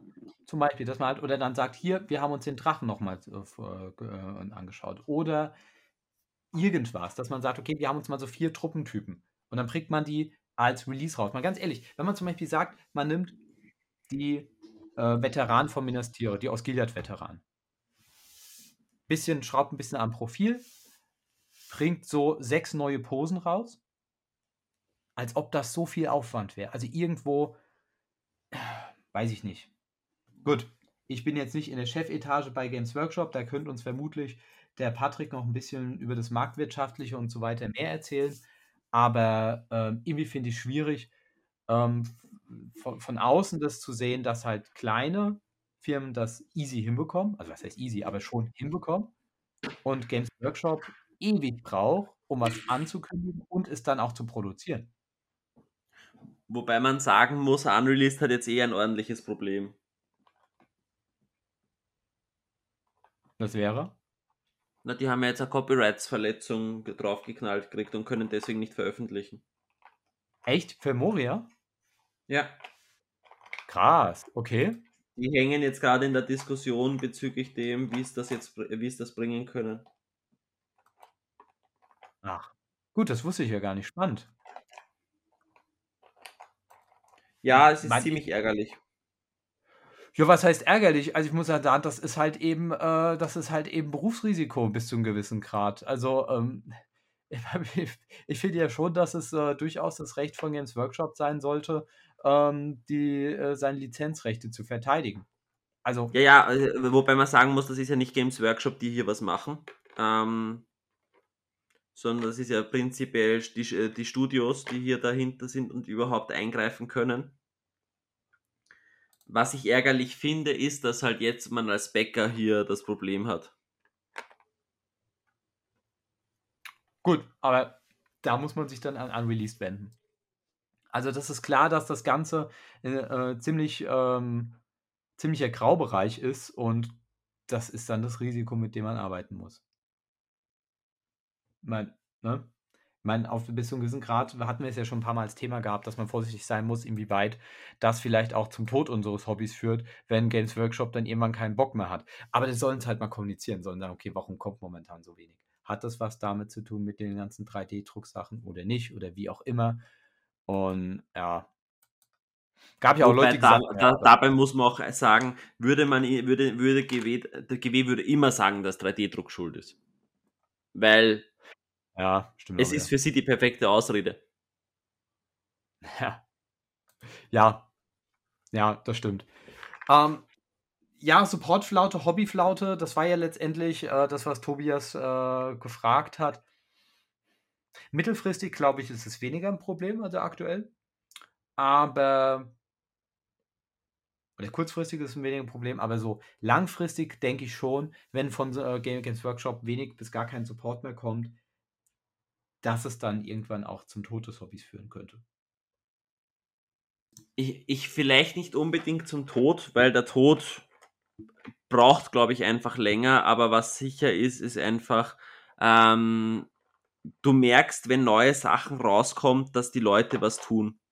Das heißt, je mehr Energie von der Firma selbst kommt, desto mehr Energie kommt aus der Community. Und das merkt man halt zum Teil bei gewissen Dingen, dass es ruhiger wird. Ich sage nicht, es schläft ein oder sonst irgendwas, es ist ruhiger. Was dir halt natürlich dennoch passieren kann, wenn du jetzt immer den, äh, wenn es jetzt immer nur in diese Richtung geht, dass die Leute abwandern. Dass du dann, Mhm. dass du sagst, okay, in drei Jahren verlierst du, äh, verlierst 100 Leute oder so. Klingt jetzt nicht viel, aber für ein System oder eine Community wie unsere, wenn 100 Leute wegfallen, merkst du es halt. Ja. Ja, also da müssen wir, das kommt dann nämlich auch mit diesem, wo wir falsch lagen, welche Sorgen, Befürchtungen, unrealistischen Hoffnungen in den letzten 50 Folgen haben sich nicht bewahrheitet. Also, ich glaube, die unrealistischste Hoffnung war, dass wir mal irgendwann ein Angmar Anor Set bekommen oder ein äh, letztes Bündnis Set. Wobei letztes Bündnis kommt vielleicht ja tatsächlich. Das, das wäre äh, wär mein Ding, wo ich sagen würde, als nächstes, das wird vermutlich kommen. Ähm, ja, aber ansonsten weiß ich jetzt nicht, was, was wir, was hattest du für, hattest du irgendwelche Befürchtungen, die nicht passiert sind? Befürchtungen jetzt weniger, weil eigentlich, wie wir mit dem Podcast gestartet haben, ging es ja eher in die Richtung, wir hatten mehr Hoffnung.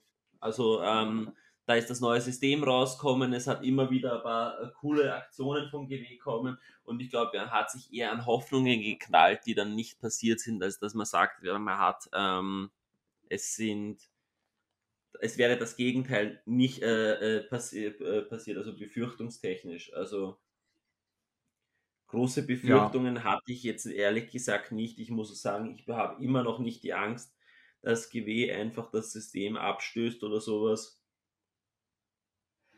Also ich hatte tatsächlich ja. ähm, gehofft, dass GW das mehr supportet. Ich bin da tatsächlich genau, schon ziemlich enttäuscht. In die ähm, Richtung schon, ich aber ich meine jetzt im Sinne von Befürchtungen, die nicht wahr geworden sind, hatte ich nicht. Ich hatte, wenn, äh, Hoffnungen, die nicht erfüllt wurden. Ja. Ja, genau. Also eher Hoffnung, äh, vor allem was so Support und so weiter angeht, hinsichtlich. Ähm, ja, also ich glaube, die größte Enttäuschung, die ich hatte in den letzten 50 Folgen, war dieses Moria-Set gewesen. Was sie für 65 Euro rausgeballert haben. Also. Das Brettspiel. Ja, also ich glaube, das war so mit einer der größten Enttäuschungen. Ähm, okay, abgesehen mal vielleicht von, ähm, wie heißt er? Der Bruder von Haldir, den sie rausgebracht haben. Room, äh, nicht, äh, Orofin. Orofin. Der war auch eine brutale Enttäuschung. Also, ja, ich würde sagen, so Faramir-Level. Ungefähr. Wobei ich dazu sagen muss, ähm, das finde ich ist ein bisschen ich will nicht sagen untergegangen, aber ist in, in, den, äh, ist in den Hintergrund gerückt, weil die restliche Erweiterung wirklich stark war. Ähm, weil ja. äh, die Verteidigung des Nordens war ein Erweiterungsbuch, wo ich sage, es waren coole neue Profile drin, es waren coole neue legendäre Legionen drin, es war lore-technisch spannend ausgearbeitet, es war eine, eine wirklich coole Kampagne und dergleichen. Also ich muss einfach sagen, das Buch haben sie verdammt gut gemacht und dadurch finde ich, ist dieser, dass, dass, dass, dass äh, Orofin passiert ist, nicht ganz so schlimm, wie wenn sie die ganze äh, Ding verkackt hätten. Ja, das, das sowieso. Also es ist insgesamt ist es eine gute Erweiterung. Ähm, es sind so zwei, drei Sachen, die ich mir, also ich hätte mir Tal gerne ein bisschen nochmal ausdifferenzierter gewünscht. Ich meine, du hast ja selbst gesagt, ja. dass Tal ziemlich stumpf zu spielen ist. Es, es, ich, es hat halt wenig Vorteile gegenüber anderen Menschenfraktionen, wo ich sage, und das ist jetzt Tal Das muss ich halt leider sagen. Dieses, ähm, ich finde, gerade mit den neuen Helden kommt halt dieser Beschuss nicht so raus. Der, der, ähm, der finde ich für Tal eigentlich so, äh, so interessant war, dass du sagst, du spielst Elbenbogenschützen, aber auf Menschen. Mhm. Das finde ich geht ein bisschen unter durch die neue Erweiterung, weil du eigentlich ähm, zwei Helden hast, die nahkampflastig sind. Du hast eine, eine, eine, eine nahkampflastige Elite-Einheit und eine schlechte Belagerungswaffe. Also dieser Fokus ist einfach ein bisschen untergegangen und jetzt differenziert sie sich halt deutlich schwerer von sowas wie äh, Minas Tirith. Ja, ich, ja, so ein, eins, zwei, so, so eine Kavallerieeinheit wäre vielleicht auch ganz cool gewesen, irgendwie sowas. Ähm, also, es ist wirklich ein gutes Erweiterungsbuch, das muss man wirklich sagen. Da sind ein Haufen Profile dabei, die wirklich toll sind.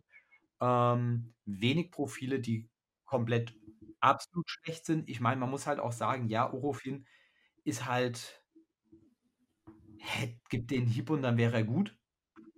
Also, es ist jetzt nicht Orofin hat genau ein Problem dass sie ihn in eine Liste gepackt haben, wo er Alternativen hat. Der wäre von die Punkte her mit drei Attacken im Bruchtal zum Beispiel interessant. Weil du einen Mini-Helden hättest. Also er, aber er konkurriert halt gerade in Lorien mit einem Rumil und einem Haldir. Die beide. Ja, in, ich meine, und in den anderen Listen konkurriert er halt eben mit einem, ach, wie heißt er? einerseits mit einer Erestor. Äh, mit dem Erestor und mit der Tauriel. Also das ist ja ja, und ich muss sagen, von all diesen Helden ist er meiner Meinung nach der schlechteste. Ich finde Rumil besser. Wobei ich wirklich sagen muss, in, gegen Erestor würde ich in gewisser Weise, äh, in gewissen Situationen auf den Erestor verzichten. Kann Erestor nicht hier? Aber bringt weniger Haar mit.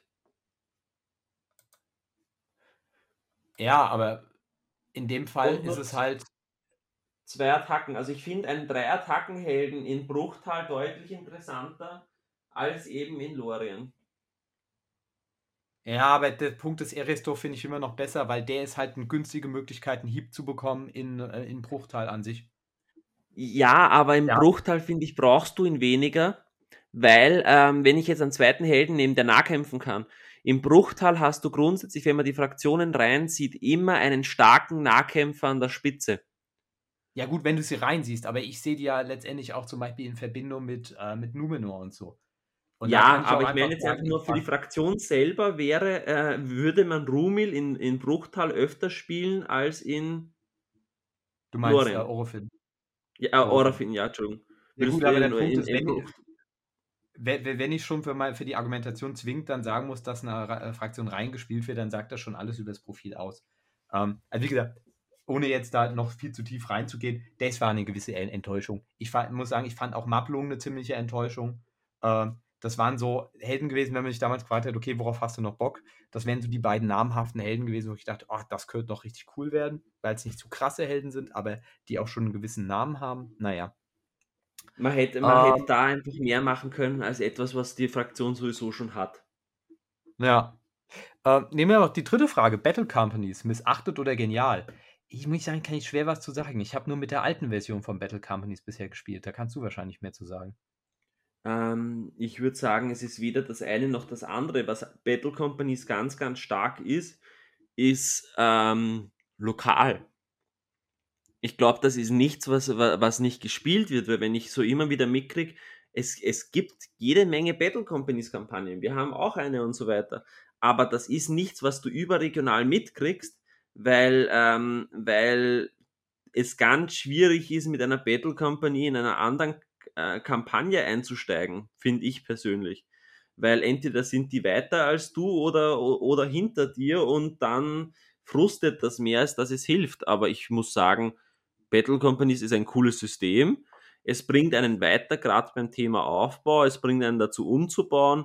Aber ich würde nicht sagen, dass das irgendwie ähm, nicht existent wäre. Ich glaube, wenn, äh, wenn, man, wenn, man wenn man in seinem Umkreis fragt, wird man immer wen finden, der es mit einem spielt. Ich ja. glaube, wir haben jetzt schon vier Battle Companies Kampagnen gehabt. Würde ich auch sagen. Es, ist, es findet halt nicht so in der Front statt.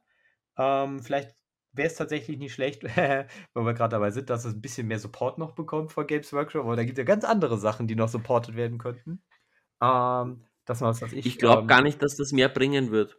Ich glaube, das, warum man das Gefühl hat, dass es untergeht, ist einfach, dass das nicht so nach außen getragen werden muss. Das mache ich mit meinen vier Leuten, mit denen ich spiele und ich brauche keinen fünften dazu.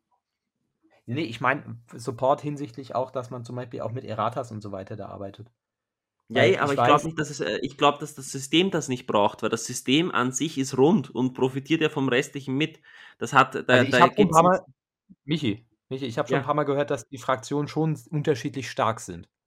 Also Natürlich, also aber das, das, das, kommt aus dem Hauptregelwerk, das kommt ja nicht aus, dem, aus, dem, aus, aus Battle Companies. Ja, aber ich würde schon sagen, dass man da auch, denke ich, nochmal ähm, durchaus auch nochmal fein. Ich meine, wurde seitdem es draußen ist, groß noch, groß noch was irratiert? Es, äh, neue sind kommen. Ja, aber ich meine, seitdem, wann, wann kam das neue raus? Eh, es ist jedes Mal sind, es sind neue Battle Companies rauskommen. Ja, ja, wann denn? Ja, bei, bei, bei Verteidiger äh, des Nordens waren zwei drin, drei drin, Entschuldigung. Bei, ich meine, ähm, bisherigen. Wann war das letzte Mal, dass die bisherige, das bisherige Regelwerk, dass das wirklich auch nochmal, weil, ich meine, guck mal, wir haben zwei Erratas pro Jahr für, ähm, für das normale Hauptregelwerk. Gab es sowas auch schon mal für das, ähm, für, die, für Battle Companies? Ein, zweimal hat es Änderungen gegeben, aber jetzt aus meiner Erfahrung, was ich jetzt sage, wie wir es gespielt haben und sowas, ist es für den Spielspaß nicht notwendig, das zu erratieren. Okay, habe ich schon andere Sachen gehört, aber da müssten wir vielleicht immer mal eine Folge tatsächlich zu Battle Companies machen, aber da müsste ich mich auch noch mal ein bisschen mit auseinandersetzen, bevor wir das machen, weil da kann ich momentan noch zu wenig zu sagen. Hm. So, würde ich mal sagen, kommen wir zur zentralen Frage dieser Folge. Warum sind Pflege noch kein Meter? Michi? ähm, ich habe schon oft darüber nachgedacht, wie ich einen Pflegel einbringen könnte. Ich muss aber sagen, ich finde die Kombi aus, ähm, ich finde einfach der, den, den Malus zu hart, der Kick zu hart. Wie wär's, wie wär's wir, ich glaube, die wenigsten Leute wissen, was ein Pflegel tatsächlich macht, deswegen gehen wir da nochmal ganz kurz drauf ein. Das ist vom lieben Martin, das ist so ein Spleen, würde ich sagen, dass man immer Pflegel spielen soll. Also, ein, ein Pflegel, also in dem Fall ähm, ja, Pflegel und noch Peitsche geht auch, ne? Nein, Peitsche geht nicht, weil die Peitsche ist eine eigene, eigene Waffe. Ja, aber ist Peitsche nicht eine Whip? Geht Whip? Ich, ich kopiere dir mal den Text rein. Warte kurz, ich schaue, ich, ich, ich mache mal schon auf.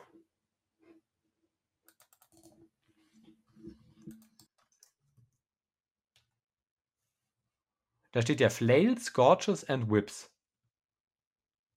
Tatsache, ja, dann geht das auch. So, und ein Modell, was praktisch eine von diesen Waffen hat, das kann dann so wirbeln. Und ja. das reduziert sein Fight Value auf 1. Genau. Also praktisch, du kannst dann auch nicht irgendwie Hieb ansagen danach, sondern das ist grundsätzlich 1 dann. Das haben sie hier tatsächlich mal gut formuliert. Und wenn du den Kampf gewinnst, dann darfst du normal zuschlagen, aber statt anstelle, dass du einen Schlag machst, darfst du auf jedes Modell einen Schlag machen, was mit dir im Kampf ist. Genau. Das ist halt, also die Argumentation, wie ich sie kenne, ist dann, dass man sagt, okay, das ist für Modelle gut, wo man sagt, die äh, zum Beispiel von Modellen mit höherem K einfach supported werden. Oder die grundsätzlich relativ wenig Modelle auf dem Feld sind. Das heißt, die oft gegen mehrere kämpfen. Dann brauchst du aber auch wieder den Support. Inwieweit? Na, wenn ich, wenn ich gegen mehrere kämpfe, wenn ich jetzt sage, ich kämpfe jetzt beispielsweise mit einem Modell gegen vier und ich habe K1, dann verliere ich. Nee, du brauchst natürlich immer den Speersupport. Das habe ich ja gesagt, dann brauchst du noch dringender den Speersupport. Ja, ja, klar, aber das war ja das, was ich von Anfang an in die Argumentation mit reingesetzt habe. Also, wenn du, äh, das dann, was ich, du hast zum Beispiel einen, eine Kasatwache, die dann so ein, äh, so, so, so, so, ein, äh, so ein Pflegel hat Und ähm, im Idealfall ist es dann so, dass sich die kämpft gegen zwei Leute im Nahkampf, hat einen Elb hinten als, als Unterstützung, gewinnt den Nahkampf, hat dann vorher das Pflegelding angesagt und dann darf sie zwei Schläge, also einen Schlag pro Goblin zum Beispiel machen. Das wäre der, der Fall. Hört sich grundsätzlich gut an. Der Punkt ist, ich glaube, dass es halt einfach nicht so oft passieren wird. Du musst halt schon mal die Situation haben, dass du, in, dass du ähm, mit Supporter 2 äh, gegen 1 spielst und dann musst halt auch noch dazu sagen, es wird nie mehr als zwei. Also du generierst dadurch maximal eine Attacke. Weil sobald das mehr sind, nehmen die den Supporter raus. Ja, und dann musst du halt überlegen, okay, du, ich meine, dann kannst du auf Risiko spielen. Du kannst natürlich sagen, okay, was weiß ich, zum Beispiel eine Kasat-Wache, vielleicht noch im Reichweite eines Banners, ist von vier Goblins umstellt und sagt, okay, scheiß drauf, ich mache jetzt das mit den Flegeln wenn ich und, und hoffe drauf, dass ich den Kampf gewinne. Das ist halt hart risikohaft. Äh, theoretisch kannst du dann vier Goblins schlachten mit einer Kasat-Wache. Das ähm. kann, ich, das kann ich am Ende des Spiels machen, wenn ich weiß, ich bin gebrochen, der Gegner noch nicht und ich muss irgendwo machen, äh, muss und ich habe nur mit den einen Nahkampf, um es zu schaffen und wenn er, wenn er das schafft, dann geht's. Aber sonst ist halt immer der Fall, dass wahrscheinlich der eine Kill, den ich durch die eine Attacke potenziell kriege, mehr wert ist, als dass vier Goblins potenziell auf mich draufhauen. Ja, also ich meine, man kann es natürlich sagen, wenn man, man hat irgendwie 15 Kasat-Wachen, dann sagt man, okay, ich gebe 15 Punkte aus für diese Option. Würde ich nicht mal sagen, dass das wirklich richtig schlecht ist. Kann natürlich auch. Mm, naja, die Frage ist halt auch, du gibst ja nicht nur damit den, den, ähm, du gibst ja damit auch deine Axt weg. Ja. Du, du, du, kaufst dir für den einen Punkt ja nicht nur die Fähigkeit, zweimal zu schlagen, sondern auch hier, ähm, hier potenziell Stärke 5 zu haben. Wobei man sagen muss, dass mit dem Stärke 5 machst du weniger oft, ähm, würde ich sagen, als das, weil das kannst du, sobald du einen Supporter hast, kannst du das immer ansagen.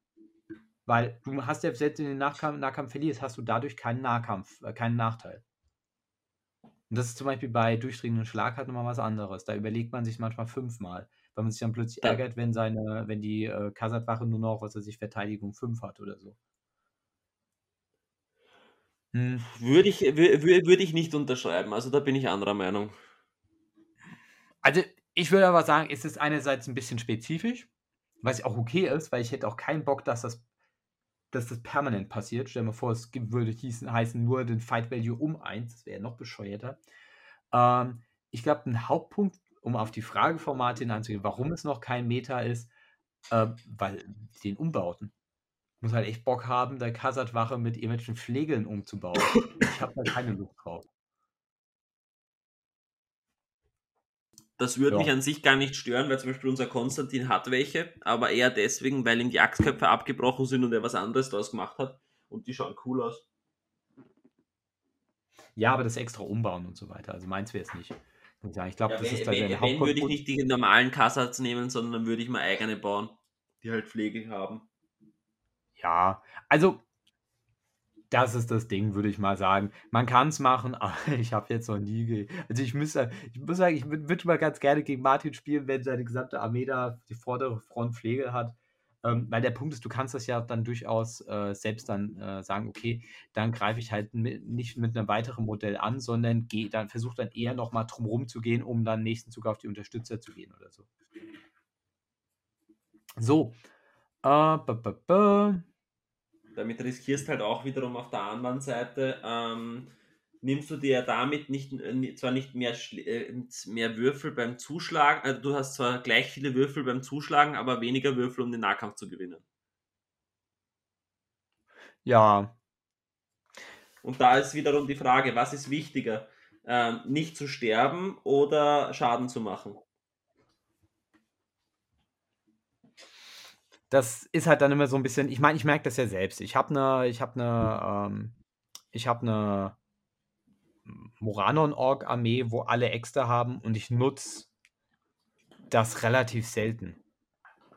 Einfach aus dem Grund, ähm, weil es super oft so ist, dass man sagt, so, ja gut, das ist ein 50-50-Wurf und ja, also ich glaube, das, das ist halt wirklich was, das ist reine Glückssache da. Entweder es funktioniert oder es funktioniert nicht. Ich bin eh kein großer Freund von den Spezialschlägen, muss ich sagen. Bei Weil der Axt muss ich aber bei den Moranen-Orks aber eine Sache dazu sagen. Ähm, Ja. Du hast halt einerseits, musst du keine Punkte ausgeben, um sie zu haben. Ja. Und andererseits mu äh, ha hast du auch keinen Vorteil durch ein Schwert. Das heißt, du nimmst vielleicht zwei, drei Streitkolben mit und den Rest nimmst Äxte. Ähm, aber du hast ja keinen Vorteil durch ein Schwert, weil du hast ja sowieso den Armeebonus von, äh, von Mordor, weswegen du Einsen wiederholen darfst. Wieso solltest du dein Schwert da nehmen? Und die Axt nimmst du vielleicht. Aber hier hast du halt Ja. den Fall, dass du Punkte dafür zahlst für etwas, was du vielleicht einmal im Spiel nutzt.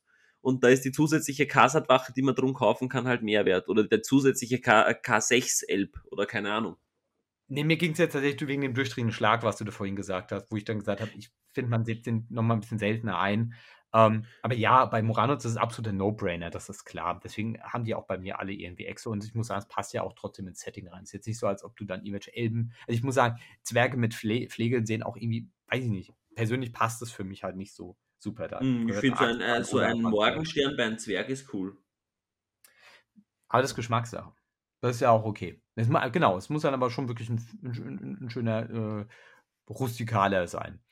Ja, Ähm, natürlich. die Frage vom Sven über Transparenz von Turnieren und so weiter, die würde ich zu unserer Turnierfolge packen, Ja, oder? finde ich auch besser, besser für das Thema, weil das ist etwas, wa- was, was ja auch einen gewissen, wie soll ich sagen, einfach mehr Inhalt hergibt. Weil Genau. da geht es dann auch um die Diskussion, ist es in, äh, wie, wie ähm, d'accord ist es, dass ich sage, ich nutze Gelder vom Turnier, um zum Beispiel Platten zu kaufen. Ja.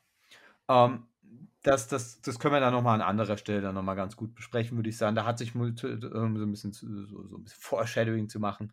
Ähm, meine Meinung auch nochmal so ein bisschen, ich will nicht sagen gewandelt, aber schon nochmal ein bisschen angepasst. Ähm, jetzt haben wir dann nochmal die Frage mit den Rankings zu unseren Themen. Also ich muss sagen, es gibt eigentlich so gut wie keine Folge oder auch kein Thema, wo ich sage, die ist wirklich, wo ich, wo ich super, super unzufrieden war. Wenn das der Fall wäre, dann ähm, würden wir sie nicht rausbringen. Ähm, wir haben die Ranking-Folgen tatsächlich schon immer sehr viel Spaß gemacht, weil die halt einfach diesen No-Brainer. Du setzt dich rein, kannst ja mit ein bisschen, ähm, kannst schön drüber diskutieren, die haben eine klare Struktur. Ähm, man kann auch nochmal irgendwann überlegen, ob man sagt, okay, man ähm, macht, die aktualisiert die nochmal so ein bisschen. Ja, weil ich meine, zum Beispiel seit den ersten Ranking-Folgen sind ja jetzt auch nochmal ein paar Erweiterungen rausgekommen. Das wäre vielleicht mal was, was wir für nächstes Jahr so ein bisschen anpeilen könnten. Was meinst du, Michi? Schauen wir sich an, wie es sich ergibt. Ja. Ja, also bringt ja nichts, wenn man genau das Gleiche nochmal sagt, aber äh, vielleicht auch mit besserer Tonqualität. Muss man mal schauen. Kann, oft hat sich ja auch, haben sich auch bestimmte Sachen nochmal verändert. Das ist ja dann auch nochmal spannend. Ähm, und ja, mit dem Errata, ich weiß halt nicht, also weil der Sven jetzt gefragt hat, könnten wir mal das Errata besprechen, wenn es rausgekommen wäre, bestimmt. Oder auch Prognosen. Also ich vermute, sie werden Assault, werden sie was ändern. Hm. Wenn sie klug sind, würden sie das mal, mal äh, App abändern, dass man bei jedem Willenskraftpunkt, den man ausgibt, einen Reroll hat. Mal sehen. Und sie würden die Nazguls ändern, das wäre für mich, äh, das, das würde ich gerne sagen, ich glaube es aber nicht. Und ansonsten ich- rechne ich nicht mit großen Veränderungen. Du? Ich glaube, es war zu ruhig. Ich glaube, je ruhiger ein Jahr ist, desto geringer ist das Errata. Wobei man sagen muss, es gibt immer noch genug Sachen, die geklärt werden müssten. Das natürlich, aber ich meine jetzt vor allem, ähm, wenn es keine großen Diskussionen in der GBHL gibt, dann ähm, bleiben sie unterm Radar. Ja. Ich meine, allein der Eisenberg-Streitwagen braucht noch mal, äh, muss nochmal geregelt werden. Es muss auch noch geregelt werden, wie mit schwierigen, äh, mit, äh, mit, mit schweren Objekten auf dem Spielfeld umgegangen wird. Und es müsste halt auch nochmal so auch ähm, hier, wo, ähm, wo praktisch Banner und so weiter, wenn, wenn du sag mal, du hast, ähm, du hast Figuren auf zwei Ebenen. Geht das dann von Figurenmitte zu Figurenmitte, wenn du sagst 6 Zoll, also nach oben hin, oder vom Baserand zu Baserand und so? Ähm, da sind so ein paar Sachen, die müssten mal langsam eindeutig geklärt werden. Ähm, da gibt es viele Sachen, die teilweise auch so indirekt sind. Wir hatten wir letztens mal eine größere Diskussion, ob es zum Beispiel, ob man äh, die Treffer beim Schleudern, ob man die modifizieren kann, man Heldentum. Oder auch nicht. Gibt schon Argumentationen, die sagen nein, aber es steht halt nicht so richtig eindeutig im, ähm, im Regelbuch. Naja, also das war jetzt mal wieder so ein bisschen was zum Reinkommen. Ähm, beim nächsten Mal werden wir wieder ein äh, zentrales Thema haben. Hast du noch was, Michi? Ähm, eigentlich nicht. Ich glaube nicht. Gut. Dann ja. hat es mir wieder Spaß gemacht, mit dir mal so ein bisschen zu schnacken und mal so, mal so, so ein bisschen durch die Weltgeschichte. Mal so, einfach mal so. Ein Lebenszeichen abzugeben. Richtig, genau. Und ähm, dann überlegen wir uns einfach mal, was wir als nächstes. Also ich glaube, die nächste Folge könnten wir Adacon einfach machen. Ja, vor allem, wenn wir einen Tobi auch mit dabei haben, der ist sicher dafür zu, zu haben. Und dann haben wir zwei, ähm, dann haben wir gleich zwei Leute, die dort waren und jemanden, mit dem wir wissen, dass das Thema gut wird. Also. Genau, da schauen wir doch einfach mal. Äh, wie, und dann können wir gleich äh, den Tobi fragen, ob er ein Profil mitnehmen mag. Möglich, genau. Wir, wir gucken einfach mal, ne? Äh, dann sind wir zu dritt. Theoretisch, äh, da muss ich aber fragen, ob, ob sie Lust hat, können wir auch die Laura fragen, weil das, sie ist ja auch auf der Adacon. Wenn wir zu Richtig. viert, können wir belegen. Ähm, und dann äh, hören wir uns beim nächsten Mal, meine Lieben. Und denkt dran, ein Frühstück reicht nicht, man braucht immer das zweite Frühstück. Immer. Und bis dahin, tschüss von meiner Seite aus. Michi, machst du einen Abschluss? Tschüss Leute, vielen Dank, dass ihr eingeschaltet habt. Ähm, ich hoffe, ihr hattet Spaß. Schreibt uns in die Kommentare, was ihr euch für Themen wünschen würdet, welche Profile ihr gerne mal im Podcast besprochen hättet und äh, wie sehr ihr uns schon als Podcast vermisst habt. Wir freuen uns, wenn wir was von euch hören diesbezüglich. Vielen Dank, dass ihr heute eingeschaltet habt und viel Spaß beim Hobby machen. Genießt die Zeit und äh, lasst euch von den heißen Temperaturen, auch wenn es jetzt eh abgekühlt hat, nicht um die Mahlzeit bringen. Und ich meine jetzt sowohl die Mahlzeit als auch die Mahlzeit. Tschüss.